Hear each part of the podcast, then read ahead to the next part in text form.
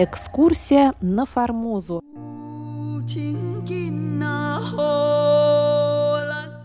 В эфире рубрика «Экскурсия на Формозу». У микрофона Мария Ли. Дорогие друзья, напоминаю, что рубрика основана на книге Валентина Лю Экскурсия на Формозу – этнографическое путешествие Павла Ивановича Ибиса. Эта книга вышла в прошлом году в издательстве «Весь мир».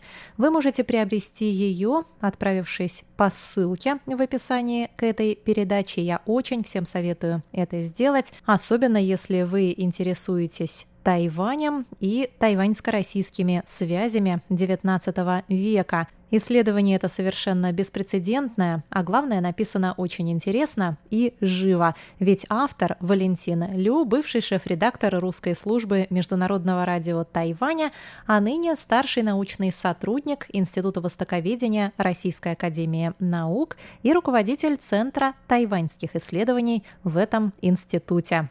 Итак, в прошлый раз мы начали разговор о полевых исследованиях Ибиса и этнографических инструкциях Императорского русского географического общества. В прошлой передаче мы уже начали отвечать на вопрос, где и как далекий от этнографии морской офицер мог овладеть сложными этнографическими методиками, а затем успешно применить их на практике не хуже профессиональных ученых. И отвечая на этот вопрос, логично предположить, что Ибис осваивал этнологию вовсе не стихийно, а изначально располагал неким специальным методическим пособием или практической инструкцией, следуя которой и сумел реализовать свой план этнографического изучения коренных формозцев. Валентина Лю предполагает, что этим пособием могли быть труды председателя этнографического отделения Императорского русского географического общества Николая Ивановича Надеждина. Этнографическая программа Императорского русского географического общества была издана в 1848 году и переиздана в 1852 в расширенном виде как программа для составления местных этнографических описаний.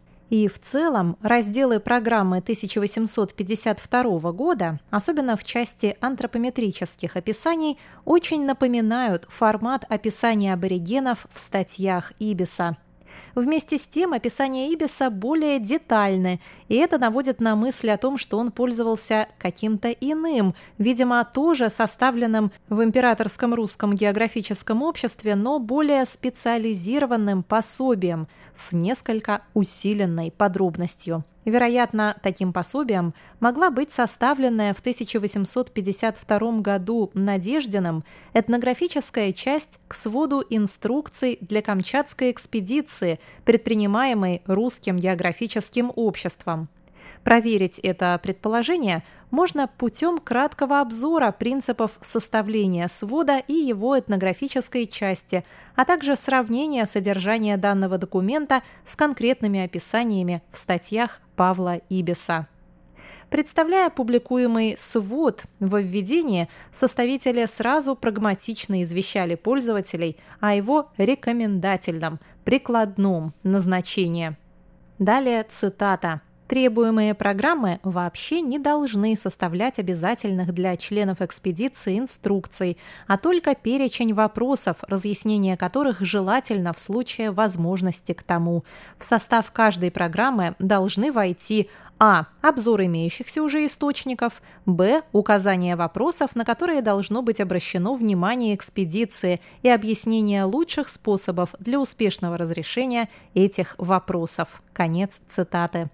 Исходя из этой широкой установки, авторы этнографической части объясняли, что пределами настоящей программы приняты пределы самой науки этнографии, но при этом намеренно стремились дать исследователям достаточно подробные практические указания. Далее цитата.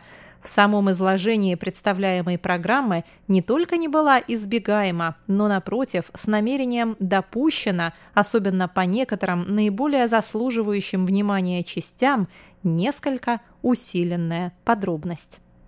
Соответственно, инструкция привлекала внимание к четырем категориям предметов, составляющих содержание этнографической науки – быту вещественному, быту житейскому, быту нравственному и языку. При этом каждый раздел включал ряд конкретизирующих пунктов и подпунктов.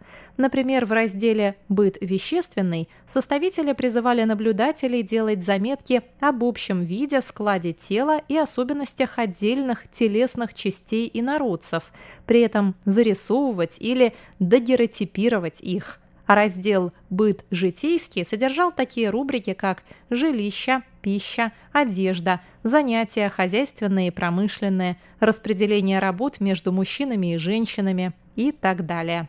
Раздел «Быт нравственный» разъяснял, цитата, Непременно есть искры высокой духовной природы человека, проблески умственного и нравственного начала, которые тем важнее в этнографическом отношении, чем менее прикасался к ним общий уровень того, что называется цивилизацией. Отыскивать и подмечать это должно вообще в нравах и обычаях народа, преимущественно же в народных религиозных верованиях и обрядах – почему на сии предметы рекомендуется обращать тщательнейшее внимание, руководствуясь следующим перечнем главных, относящихся сюда сторон и фактов народного быта. Конец цитаты. Наконец, в заключительном разделе «Язык» будущим исследователям предлагались в частности следующие базовые рекомендации – для достижения желательного успеха по сей главной и основной части этнографического изучения, предполагаемых к исследованию народностей, всего лучше было ввести в состав снаряжаемой экспедиции особого члена филолога – в противном же случае едва ли можно желать чего более от членов экспедиции, кроме сколько возможно обильнейшего собрания слов, оборотов и разных образцов полной народной речи, подслушанных и записанных со всевозможной точностью из уст народа. Причем, само собой разумеется, должны быть присовокупляемы верные переводы каждого выражения, каждой фразы, но без всяких других толкований и объяснений, кроме тех, которые потребуются для точнейшего уразумения их буквального смысла. В целом, вся этнографическая инструкция была призвана ознакомить исследователей с проблематикой и рабочими методиками современной этнографической науки, помочь им в организации и проведении полного, систематического, с современными видами и требованиями науки этнографии по возможности соглашенного исследования.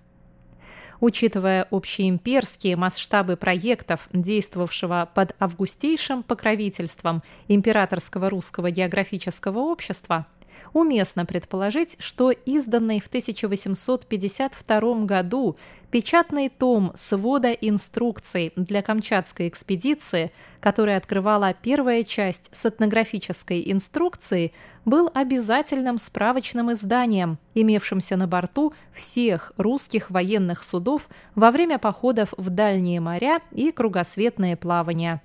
Скорее всего, Ибис действительно мог спокойно изучать эту книгу на борту родного корвета «Аскольд» во время почти годового перехода из Кронштадта на Дальний Восток и дальнейшего крейсерства в водах Тихого океана.